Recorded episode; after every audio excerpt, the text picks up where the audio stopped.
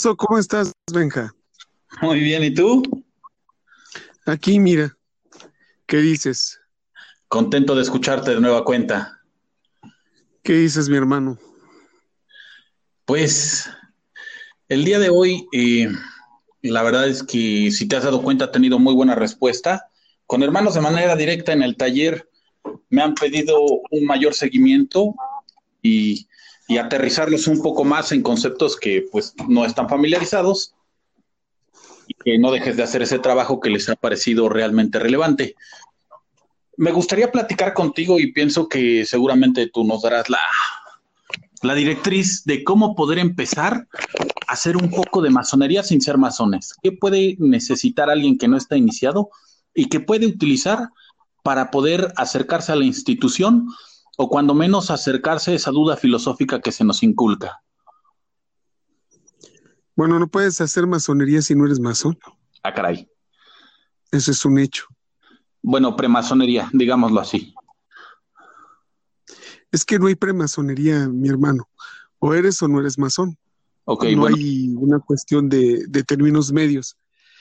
Cuando estás fuera de la masonería y eres un individuo pensante, y eres un individuo reflexivo, y eres un individuo que investiga y que quiere conocer,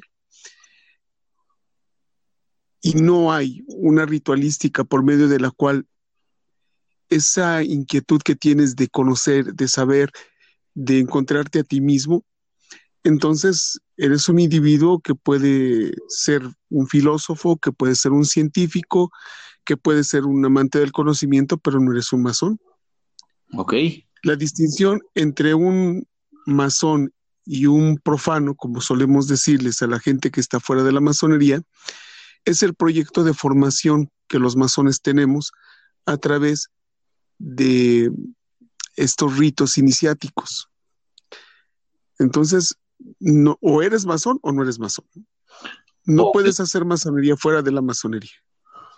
Perfecto. Bueno, en este caso lo que yo propondría sería la gente que no está iniciada, ¿qué herramientas le puede ofrecer la masonería? Que existen de facto afuera, pero que nosotros usamos para que quizás se puedan acercar a la institución.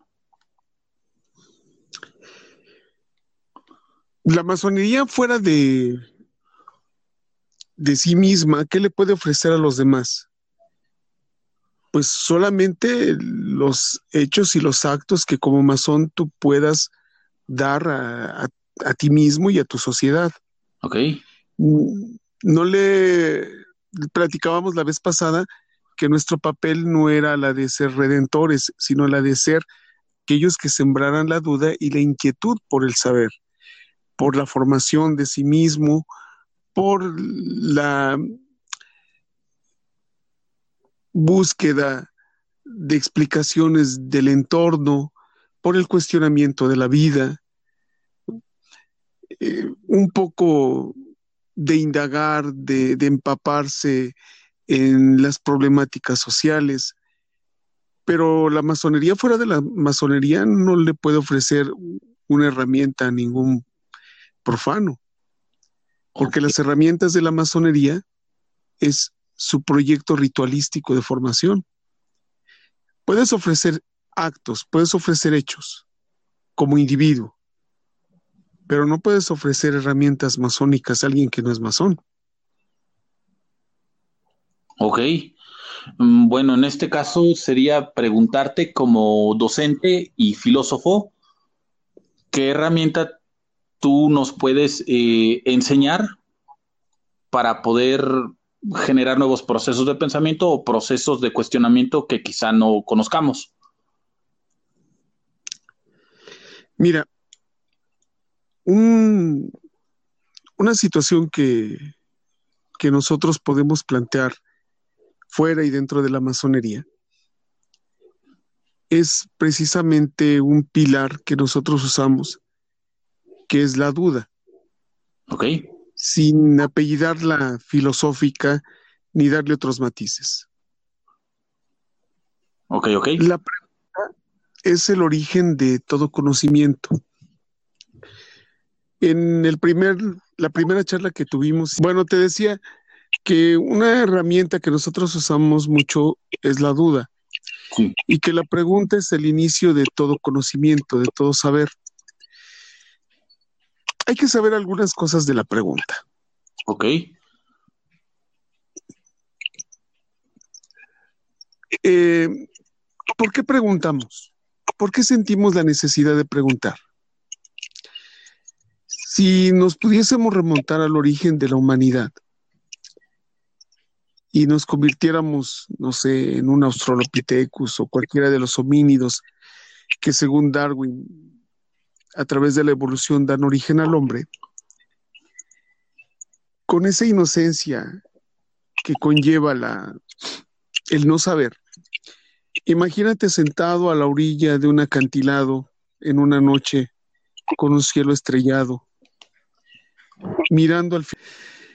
¿Qué herramienta podíamos compartir con aquellas personas que no están dentro de la masonería que les pudiesen ayudar a un proceso reflexivo de, sí mismos y de su entorno. Entonces, te hacía la analogía de que nos imaginásemos que somos unos homínidos, de esos que dice Darwin, hombre, y que estábamos en ese momento sentados frente a un acantilado viendo el firmamento en una noche estrellada. Seguramente la inmensidad del universo nos haría preguntarnos qué es eso que estamos viendo. Pero tras la pregunta hay una pregunta más interesante. ¿Por qué preguntamos por lo que está fuera? Lo preguntamos para saber quiénes somos frente a aquello que estamos viendo. ¿Por qué razón? Porque al momento de poder dar respuesta de aquello que estoy viendo y por lo que pregunto, entonces al mismo tiempo estoy haciendo la diferencia de que eso que estoy viendo no soy yo.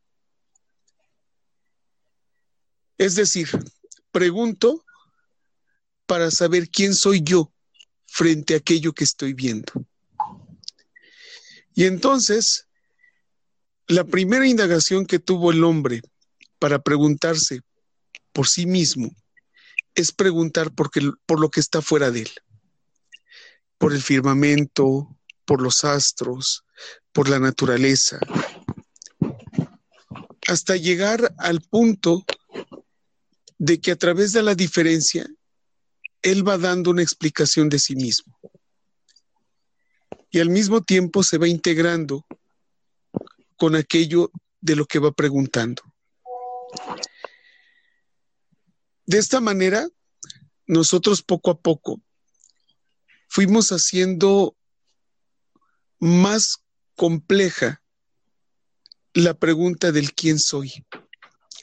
Fíjate, iniciamos preguntando por lo que hay afuera para que después de lo que sabemos de qué hay afuera y saber que eso que hay afuera no somos nosotros, preguntar por nosotros mismos. Esa duda es una duda existencial. Es la duda del quién soy. Y es algo que nosotros podemos compartir con nuestros hermanos fuera de, de los templos con los que llamamos profanos. Cuestionarles por su contexto para que ellos poco a poco vayan preguntándose por sí mismos dentro de su contexto. En pocas palabras, palabras, ir de lo general a lo particular. Ir de lo global a lo individual. Ir, ir de lo que hay afuera a lo que yo soy. Yo creo que esa es una herramienta que nosotros podemos ir sembrando con nuestros hechos, con nuestras acciones, con nuestros cuestionamientos, a la gente que no pertenece a la, a la masonería, para que ellos mismos vayan huyendo procesos de reflexión que les ayuden a cuestionarse no solamente primero por su contexto, sino también por lo que son ellos ante ese contexto. ¿Quiénes son? ¿Cuáles son sus posibilidades? ¿Qué es lo que desean hacer? ¿Cómo es que se desean construir a sí mismos? Y eso solamente se hace a través de, de la pregunta. De, sembrar esa duda que nosotros llamamos filosófica. Cuestionar es una buena herramienta para que los individuos vayan formándose procesos de reflexión en sí mismos. La pregunta, mi hermano, la pregunta es una arma muy poderosa para poder ir construyendo un proceso de formación mucho más complejo sobre ti. Te escucho, te escucho. Sí. Pues yo creo que esa es una buena herramienta, Benja.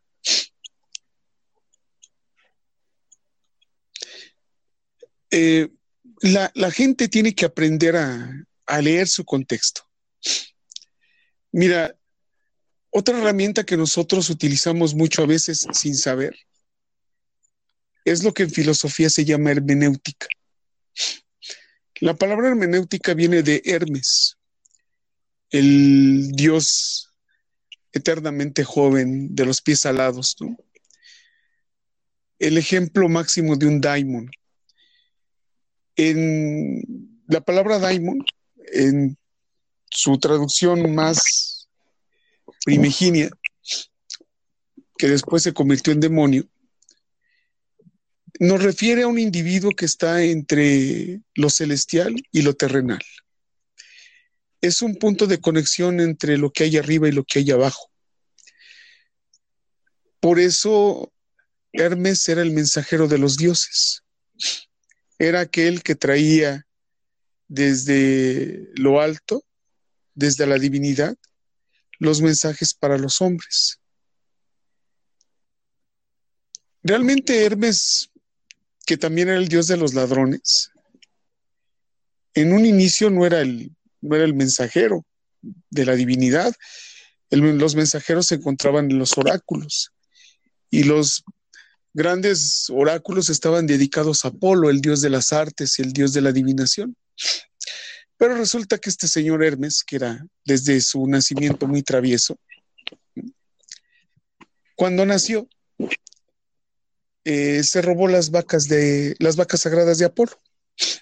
Y entonces con las vísceras construyó una arpa, porque también es el, eh, parte es Dios de la música. Cuando Apolo se dio cuenta que le faltaba ganado, fue y se quejó con Zeus, y en las indagatorias resultó que el niño Hermes era el ladrón, pero además un ladrón muy astuto, que negoció con Apolo el pago de sus vacas, dándole a Apolo el arpa, un instrumento musical al dios de las artes, pero siempre y cuando Apolo le enseñara el proceso de la adivinación. Es de esta manera que Hermes se convierte en el mensajero de los dioses a través de los oráculos. Pero Hermes no va a ser tan bueno como Apolo. Hermes va a dar los mensajes de los dioses de manera cifrada, de tal forma que sea el hombre el que puede interpretar el mensaje de los dioses. Y cada uno de los hombres lo interpretaría de tal forma que un solo mensaje tendría mil significados. A esa forma de esconder los mensajes se le llama hermenéutica. La, hermenéutica es el, el arte de la interpretación. Y esa es una enseñanza de Hermes. De ahí viene la palabra hermenéutica. Nosotros usualmente vamos por la vida sin pensar qué es lo que vemos a nuestro alrededor. La vida moderna nos lleva de imágenes, de sonidos, de formas, de colores. Muchas veces nos aturde la cabeza y, viajan a tal velocidad que nos imposibilita en un proceso de reflexión.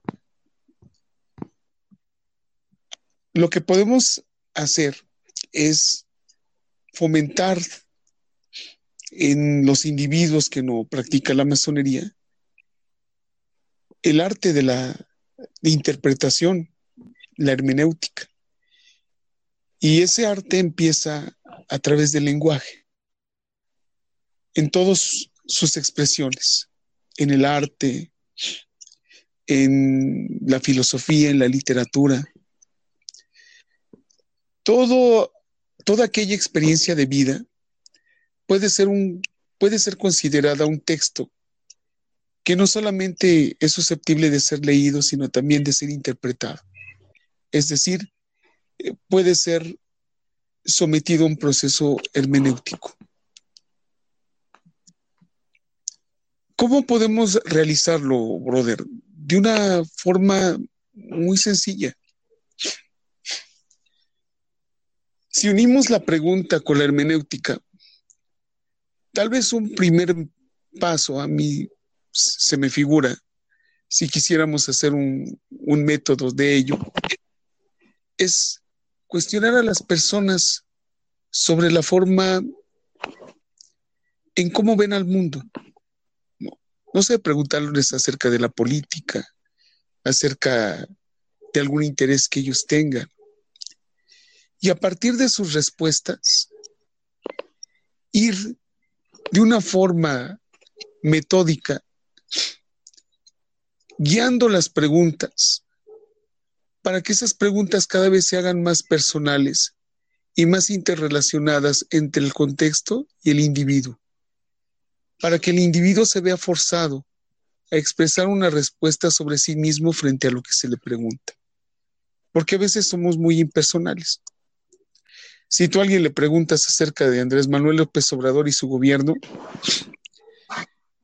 algunos, bueno, este, está haciendo bien las cosas. Otros dirán que es un inepto, algunos otros, como algunos hermanos masones, soltarán el insulto. Pero en esas respuestas no hay una relación personal entre lo que dice y entre lo que le pregunta. Hay una visión del contexto, pero no hay una relación entre el individuo y su respuesta.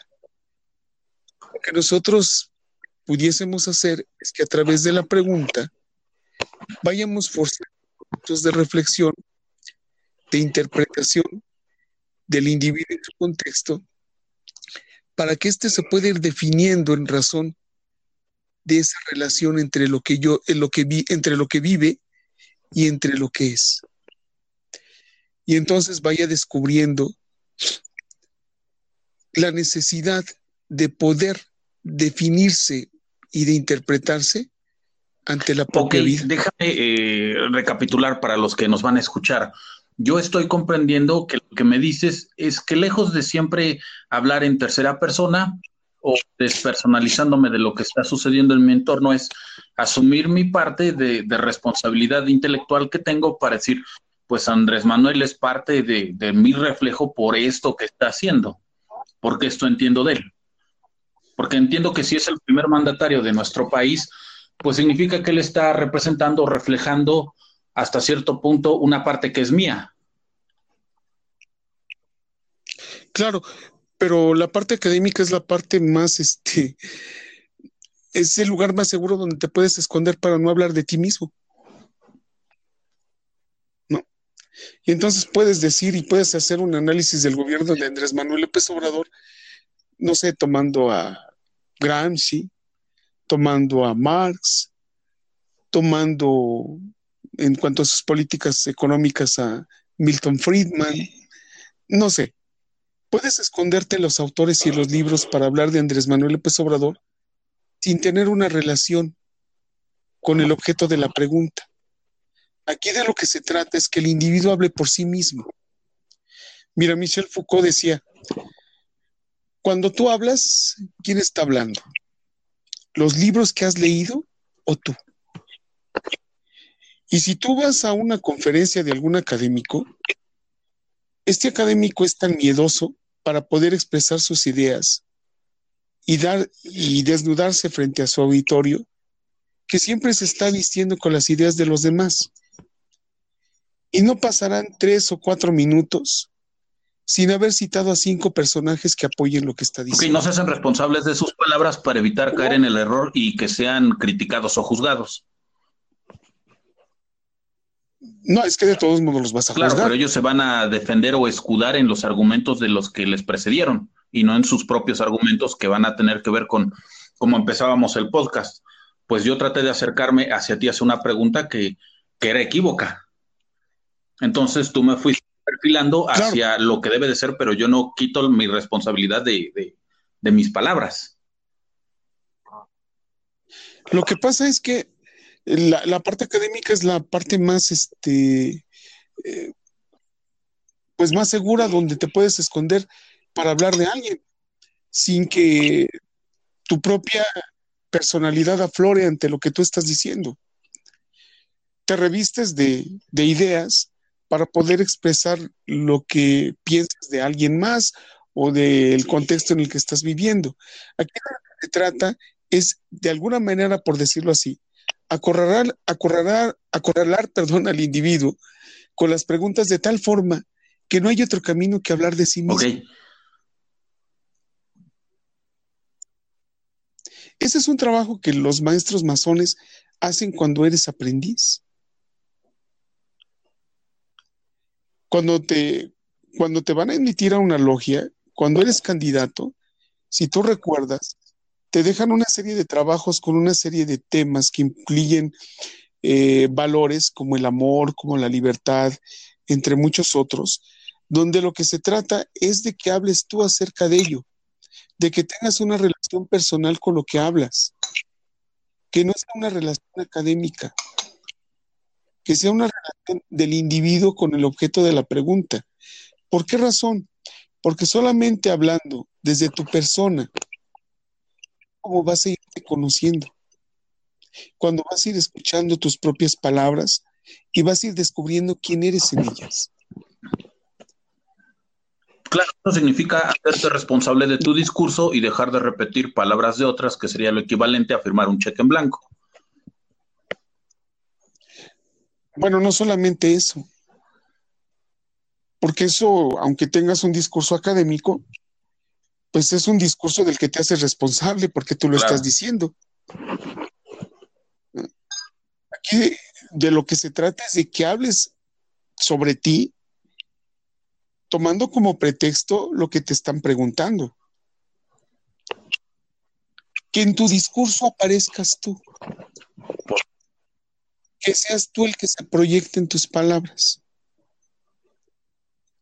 Ese es el objetivo.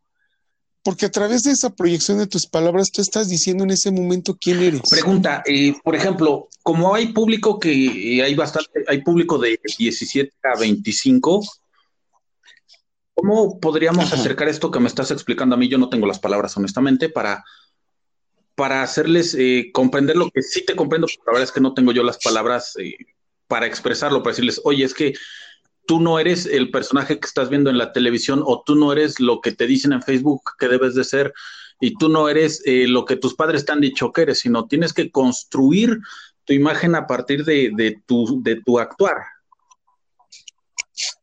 Claro. Mira, vamos a bajarlo un poco más. Imagínate un chavo de 19 años que está locamente enamorado de una chica. Y entonces le pregunta a sus amigos, oye, ¿qué onda? ¿Cómo ves? ¿Cómo es esa chava? Y los amigos le dicen, ay, fíjate que a ella le gustan los, este, los que tienen varo para que la imiten a, a, comer, para que la pasen, los que tienen coche, ¿no? Y entonces va y le pregunta a las amigas, oye, amiga, ¿cómo es tu amiga? Eh? Está bien guapa, ¿no? Ya son los chavos. Y las amigas le dicen, oh, no, pues es que es buena onda. Las mujeres siempre son más tendenciosas a, a, las, a las opiniones emotivas, ¿no? Es buena onda, es sensible, este, es mi amiga, la queremos mucho, es muy sociable, etcétera. Y entonces este chavo ya tiene dos caras de lo que puede ser esta chica. En su interior, para acercarse a esta muchacha y ser agradable, que va a hacer es conjuntar esas dos cosas que le han dicho. Y entonces puede ser que se presente a la muchacha una máscara con lo que le han dicho. Y se presenta como el chavo galán, con varo, a lo mejor le pide el carro al papá, pero para que la chica vea que tiene con qué pasearla, ¿no? La invita al cine, la invita a cenar, lleva sus mejores garritas, tratando de impresionar a la chica para que esta chica se fije en él. Pero lo que está dando es una imagen falsa de sí mismo para tratar de conseguir algo que le interese. Ok. Ahora imagínate que esa novia, que esa chica que a ti te interesa, eres tú mismo. Pero no sabes cómo eres. Te han dicho que eres de tal o cual forma. Los que te ven, los que dicen que te conocen. Y con esas opiniones tú vas construyendo una imagen de ti mismo. Pero nunca te has molestado en preguntarte si lo que los demás te dicen acerca de ti es cierto. Y te vas casando con esas ideas. Y vas construyendo una imagen falsa de ti. Lo que estás haciendo es alejar ese objeto de tu deseo cada vez más de ti mismo, cada vez más de ti, porque no estás siendo una persona honesta.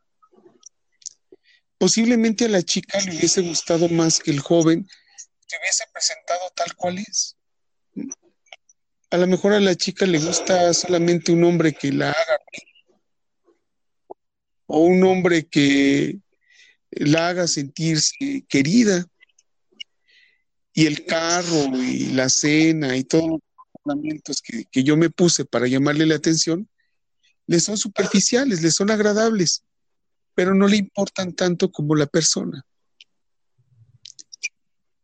¿Sí, por supuesto, estás hablando de, eh, del problema que tenemos actualmente con la sociedad, que como está tan ausente de reconocerse, trata de llenar todos esos vacíos comprando cosas y suponiendo. Claro, vamos. Sí, te escucho. Ah, digo que la gente está suponiendo qué es lo que está enfrente y no tiene la oportunidad ni el tiempo para darse cuenta que es algo más que lo que compra o lo que le han vendido que es. Claro, vivimos con máscaras falsas de lo que somos nosotros mismos. Somos unos, eternos desconocidos.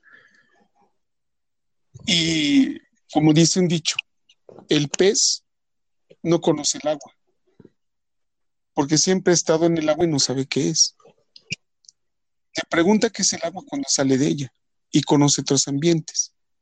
Nosotros no somos capaces de reconocernos a nosotros mismos hasta que tenemos una discordancia con lo que nosotros somos.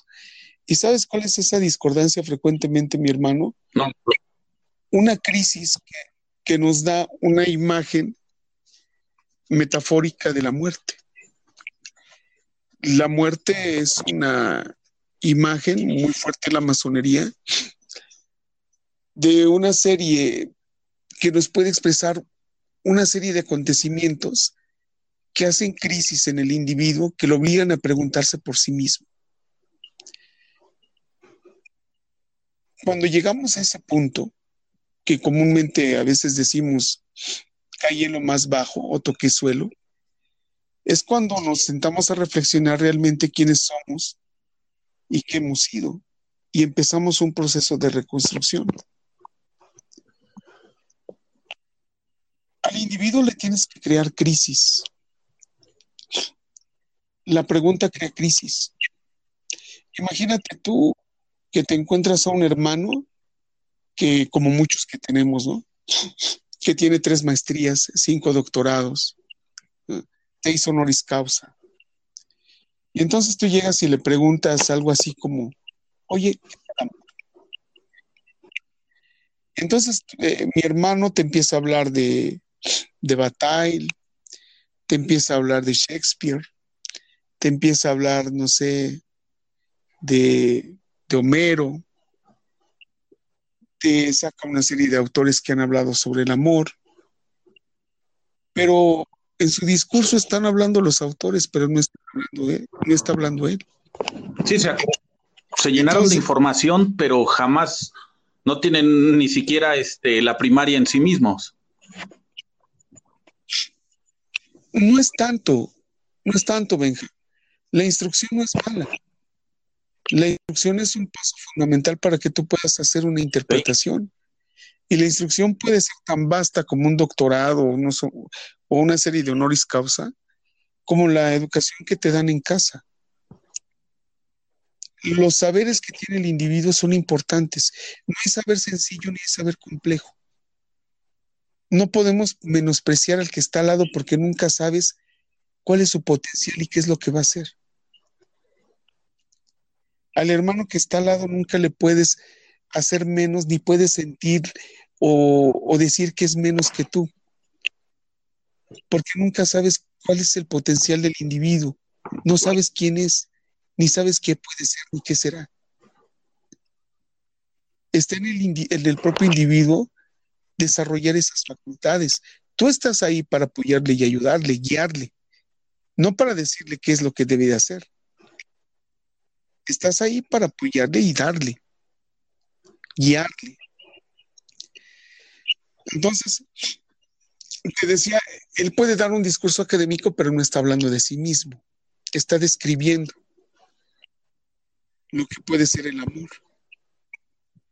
Un proceso de hermenéutica, un proceso de reflexión, de interpretación del amor, sería preguntarle, bueno, sí, eso es para Shakespeare, para no sé, para el George Bataille, etcétera.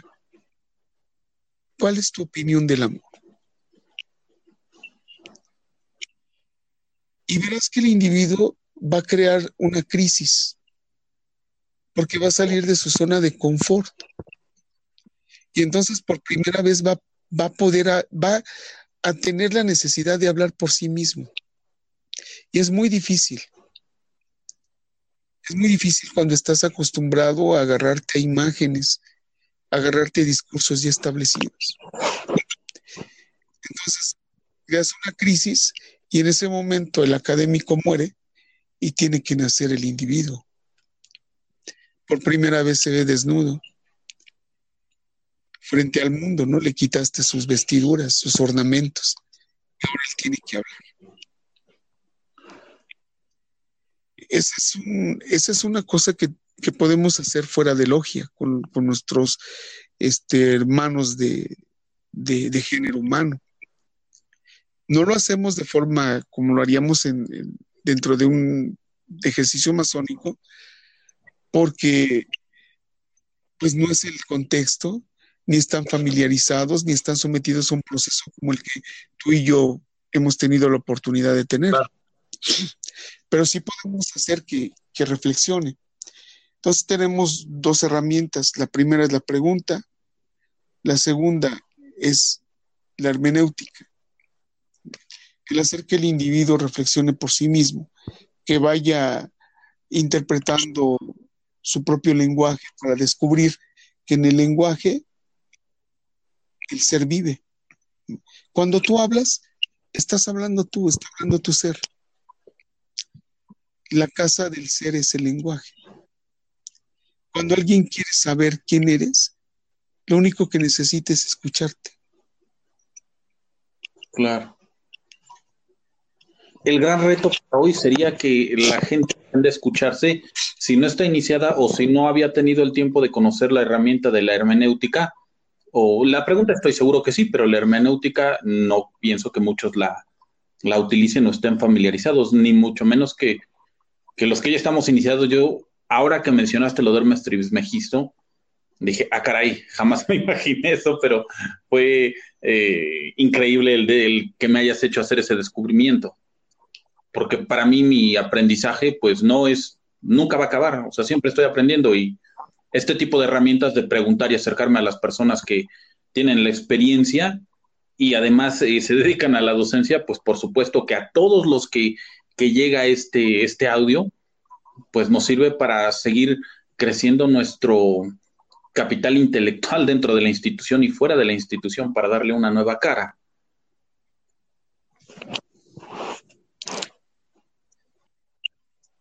Puede, ser, Porque cuando tú escuchas y oyes el discurso de una persona, o bien te sientes identificado o bien lo rechazas, o bien eres pragmático y tomas lo que tú crees que es posible llevar a cabo, precisamente por el proceso de interpretación y de reflexión que tiene cada uno de nosotros y que se llama libre albedrío, por esa razón. Mira, en un momento de crisis, como pueden ser las metáforas de muerte que tenemos en nuestra vida, tienes dos opciones. Una, o te abres al mundo para conocer y conocerte a ti mismo, o te cierras y te vuelves más duro y no permites que nada pase, ni siquiera tú mismo. Pero también podríamos llegar a eso. Te encierras, forma que te, matas, eres tu propio asesino. También podría ser que la gente, si bien nos encierra, se, eh, se esconde detrás de, de lo material de lo que tiene un precio y no un valor.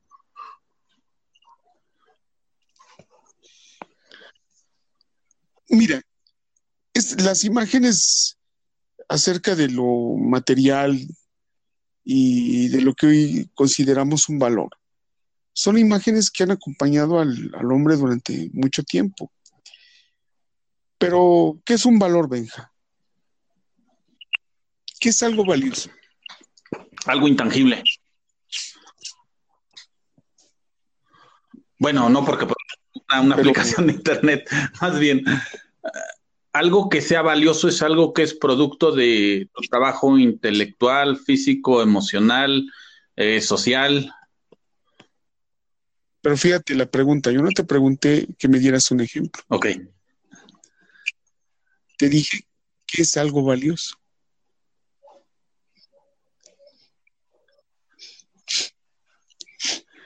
que no puede ser algo valioso, es algo que, que no puedo obtener salvo con trabajo.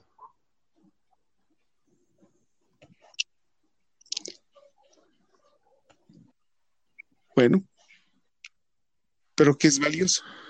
Eh, yo tengo mi, mis, eh, lo que para mí sería valioso, pero seguro para otras personas es diferente. O sea, yo puedo decir que para mí esta plática es valiosa, pero igual y para alguien dice, pues para mí eso no es valioso. Claro. Mira, usualmente algo valioso es algo que no es asequible para todos. Es como la ley de la oferta y la demanda en el mercado. Cuando hay mucho de algo, se abarata. Cuando hay poco de algo, aumenta su valor. Cuando hablamos de algo valioso, hablamos de algo que es eh, ínfimo y que además es poco asequible para todos, pero que además tiene un plus, es importante para toda una sociedad.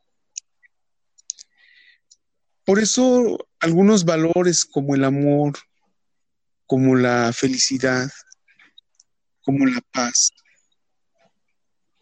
tienen en sí mismas un valor, son valiosas por esas características. Lo que nosotros llamamos valor en cuestión de relaciones materiales es solamente una imagen que podemos ligar muy frecuentemente a la, a la felicidad. Y la felicidad es un espejismo, hija. La felicidad es la cara de, del dios Apolo, que nos llena de imágenes estéticamente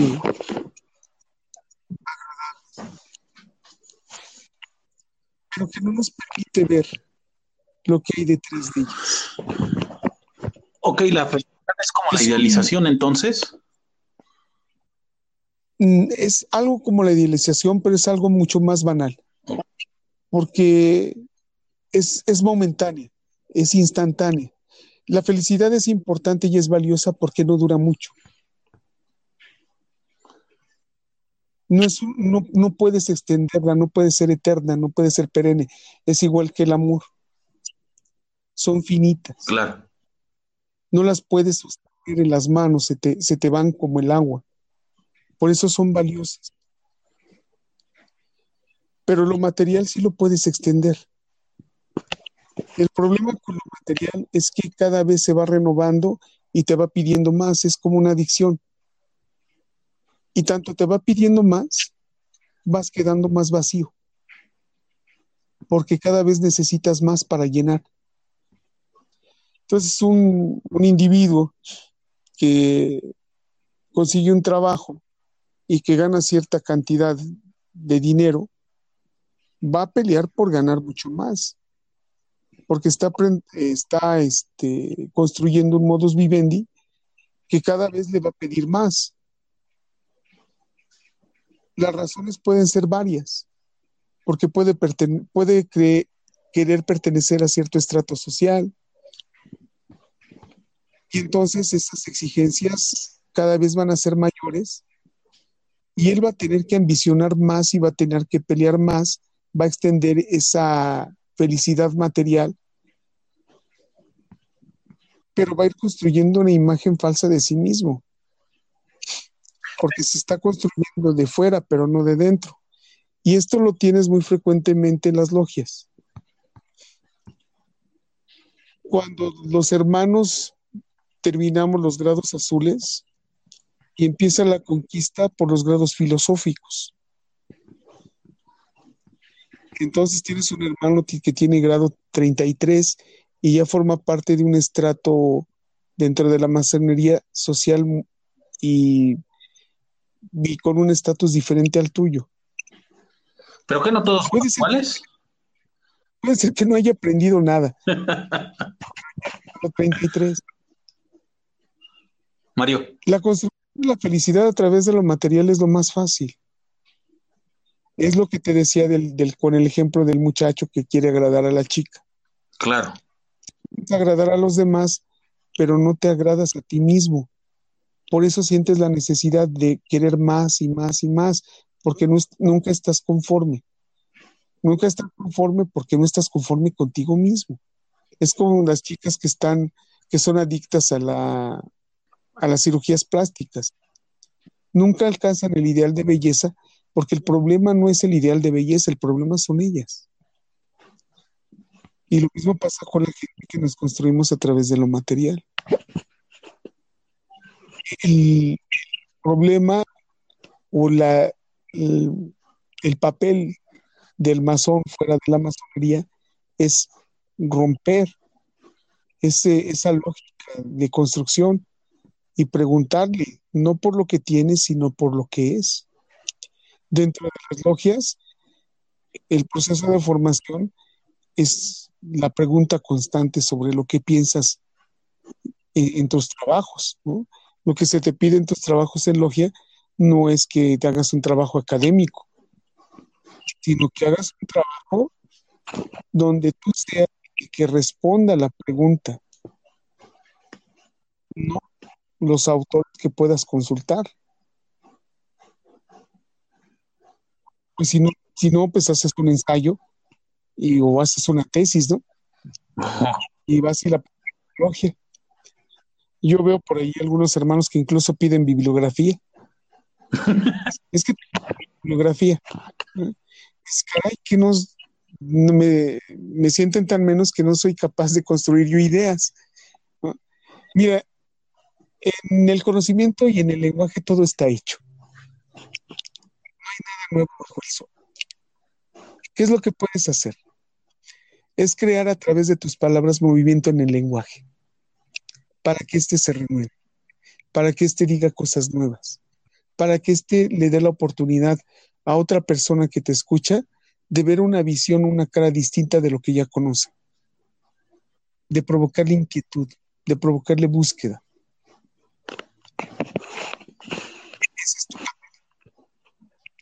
Es el papel que la otra vez discutíamos del intelectual y del masón. Provocar, ser provocativo, ser sarcástico, ser el, este, el, periodista de la vida. Los periodistas ven un problema y la Procuraduría ya lo tiene resuelto, ¿no? pero va el, va el periodista y dice, mm, aquí hay algo malo. Y empieza a cuestionar. ¿Y qué es lo que hace? Que el lenguaje ya hecho lo rompe, provoca movimiento y lo renueva.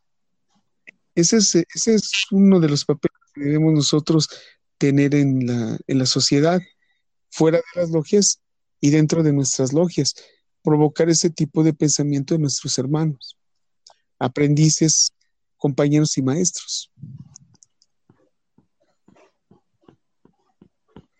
Entonces debemos eh, a lo académico, porque aquí, porque en la institución vas a hacer masonería, no vas a hacer trabajos para cumplir con una cuota o para esperar una calificación, sino para descubrirte. Y por lo tanto, no necesitas citar más que tu autoría porque estás trabajando en ti. Puedes apoyarte en los autores y puedes decir, eh, tal autor dice esto, pero el tal autor dice esto, pero yo digo esto. No estoy de acuerdo con el autor en esto, por, pero no estoy de acuerdo en esto. Es decir, a las palabras que ya están hechas, de construirlas para construir unas nuevas. Pero esas nuevas tienen que hablar de ti. Claro. De ti hay una infinidad de masónicos, ¿no? Que puedes tomar y no masónicos dentro de tus trabajos de logia, pero lo importante es que tú hables, que seas tú el que se advierta en tu, en tu trabajo, que no sea, eh, no sé, algún hermano del siglo XVI o algún autor académico reciente. Tienes que hablar tú. El que, el que tiene que construir el lenguaje eres tú, pero en ese lenguaje tienes que estar. Si no estás tú y está un académico, pues eso no sirve de nada. Pregunta, eh, para hacer un trabajo debe de haber una extensión específica o tú puedes hacer un párrafo y si ese párrafo es lo suficientemente conciso es valioso. Eso yo no lo tengo claro. No sé, mira, yo no sé cómo se maneja en otras logias, pero en nuestra madre logia tú recordarás que no había límite de, extensión. Había un límite que te prefiguraban que eran dos cuartillas, ¿no? Que te decían, no puedes pasar más allá de dos cuartillas pero que sin embargo había hermanos que se extendían más de dos cuartillas. Y no había problema, porque nuestra logia en ese sentido era muy flexible. Al hermano se le recomendaba que, se le recomendaba que fuera más concreto, pero no se le coartaba el hecho de que se pudiera extender más. A mí me parece que no, dependiendo del número de hermanos que en ese momento vayan a presentar un trabajo, eh, pudiese limitarse la extensión, pero incluso dentro de nuestra logia se, quedaban los, este, los trabajos bajo mallete y se leían después. Es una buena estrategia porque a nadie se le coartaba la libertad de, de opinar o de construir su propio lenguaje con un problema de extensión. Sí, porque no sé cómo se otras. Que es importante eh, eh, comentarlo. Por ejemplo, pues tú como filósofo, pues tú te puedes aventar 30 cuartillas, pero alguien que acaba de, ingresar y que no está acostumbrado a leer o no lee mucho y que su vocabulario no es amplio y que todavía le dices, tráeme un trabajo de dos cuartillas que hable de ti, cuando menos de mi punto de vista, pues es algo complicado, es algo fuerte, doloroso incluso. Porque lo que decías Tienes que ser vulnerable y reconocer, pues sí, sigo aprendiendo, no lo sé todo. O sea, por ejemplo, yo en mi caso, pues hoy tengo mucha claridad en decir, yo no sé todo, no me interesa saber todo, pero afortunadamente tengo cerca de mí a las personas que saben, me pueden orientar y además que debo de tener la oportunidad y el derecho de equivocarme tantas veces como sea necesario para aprender. Claro, porque si no hay, si no hay error, no hay aprendizaje. Pero esto se va haciendo con la práctica, brother. Con la constancia, con la elaboración de trabajos. Eh, a nuestros hermanos aprendices no le puedes exigir un trabajo que vaya desprendiéndose de esas partes seguras, de esa zona de confort que tiene cada uno de nosotros para no hablar de sí mismo, en dos o tres trabajos. Es un proceso que por lo menos dura un año. Claro. Pero puede durar más. Sí. Eso depende que de cada individuo. Ni vas contra, compitiendo contra nadie, sino tú llevas tu ritmo. Claro. Aunque mira, habemos personas, dentro de las que me incluyo, que esperamos a que la gente lance su, su, este, su discurso, nos vamos fijando en los errores y después atacamos. Eh, ¿Por qué lo dices? ¿Por el principio del podcast?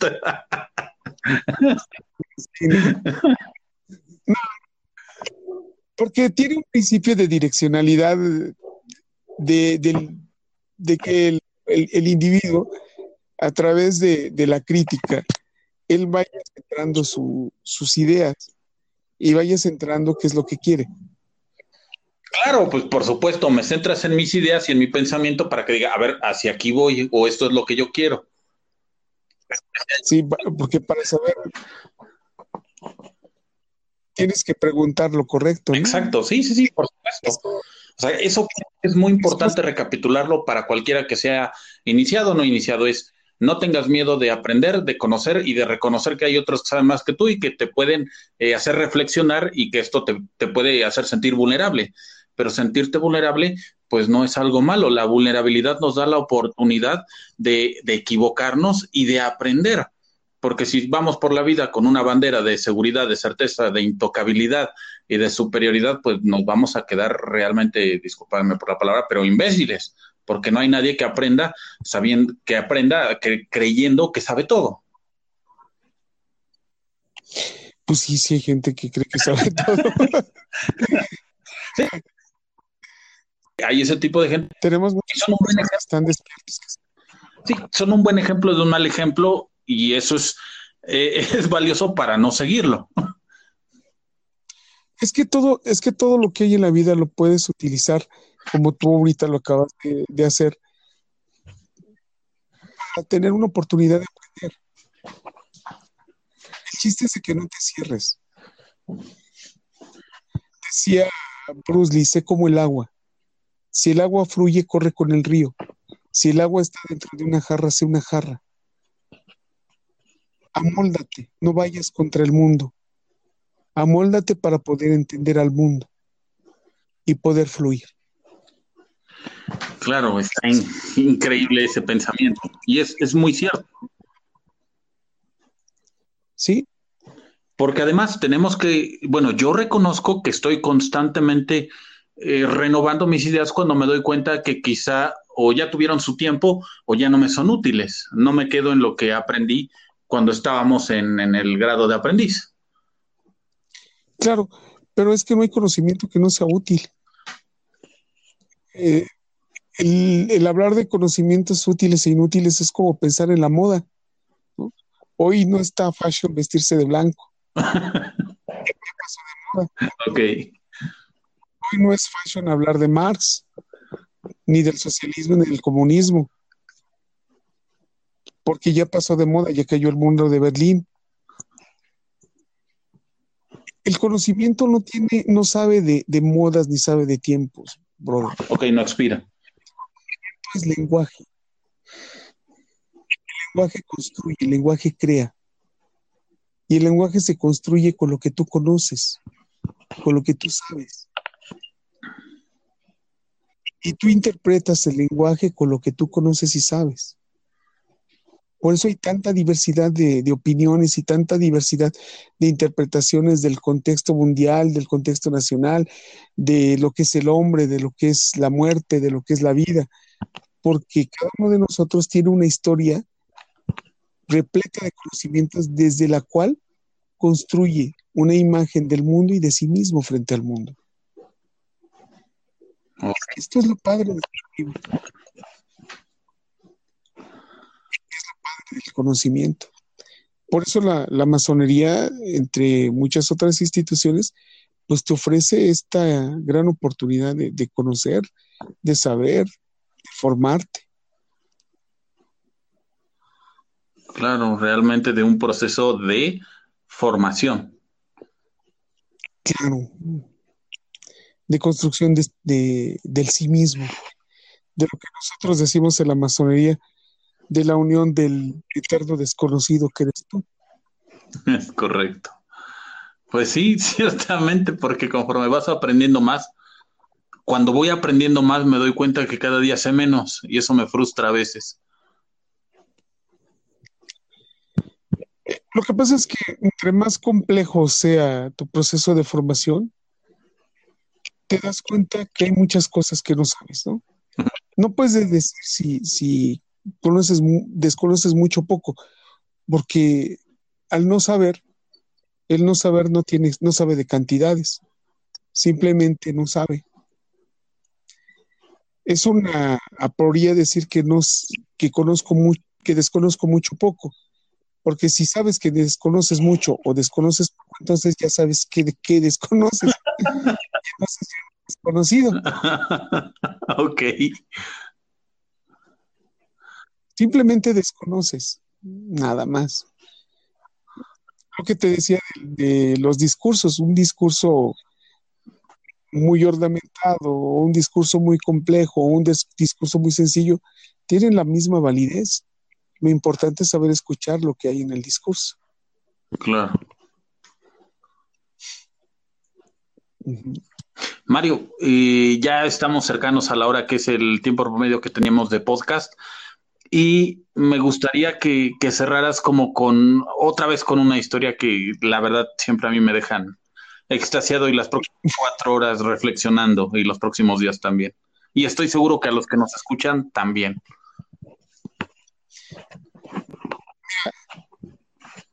Dentro de la mitología hay unas historias verdaderamente muy bellas y además muy este, gratificantes para la enseñanza. La hermana gemela de, Apolo es la diosa Diana, la, luna, la luna llena. Es la diosa de la cacería, es la diosa de, de los bosques. Resulta que un día Diana baja del Olimpo con sus ninfas y se interna en el bosque en la noche para poderse bañar en un lago, porque además Diana era muy puritana, no, era, el lado contrario de Afrodita, que era casquivana. Esta era muy puritana y era una mujer que no se dejaba ver por los hombres. Resulta que en esa misma noche eh, sale un cazador con sus perros y sus caballos para cazar zorros. Y entonces los perros empiezan a oler a un zorro que se interna en el bosque. Y él empieza a perseguir a sus perros con su, con su caballo y se separa del grupo de cazadores con el que iba. Se interna en el bosque y entonces pierde a sus perros. Los escucha, pero los pierde. Tratando de reconocer dónde se encuentra, busca un claro donde pueda ser iluminado por la luna y puede darse una idea de dónde está. Por mala suerte llega al lago donde se encuentra bañando Diana. Y oye las voces, las risas de las ninfas. Y abre con sus manos la maleza y queda deslumbrado frente a la imagen de la diosa que era bellísima, Era la imagen de la perfección, como todos los dioses. En ese momento Diana fija la mirada en el hombre, que era, su nombre era y se da cuenta que es observada, lanza un grito, las ninfas se dan cuenta y cubren con sus cuerpos a Diana. Y entonces este hombre, tratando de remediar su, atrevimiento, cierra la maleza, corre y en ese momento escucha cómo sus perros cada vez se acercan más, se acercan más, se acercan más, y él disminuye la velocidad porque está seguro que sus perros le van a ayudar a regresar al lugar donde están los demás cazadores. Pero cuando está frente a sus perros, sus perros se le abalanzan y lo empiezan a morder y lo matan, lo despedazan. porque él mismo se había convertido en un zorro. Diana lo había convertido en un zorro. Y es muerto, es asesinado por sus propios perros. ¿Cuál es el mensaje que podemos sacar de esta historia? Cuando no estamos preparados para conocer, el conocimiento nos puede hacer daño. Este hombre no estaba preparado para tener un encuentro con la divinidad. Esa divinidad es la representación del saber y del poder. El saber, el conocer siempre, siempre implica una posibilidad de poder. El poder, definido en pocas palabras, es la posibilidad de moverte frente a los demás. Y entonces este hombre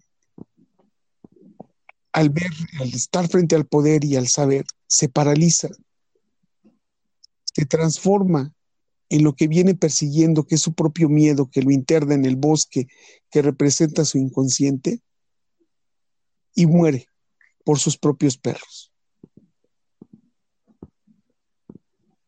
Eso pasa mucho cuando queriendo saber, perseguimos el conocimiento y cuando estamos frente a Él, lo dogmatizamos.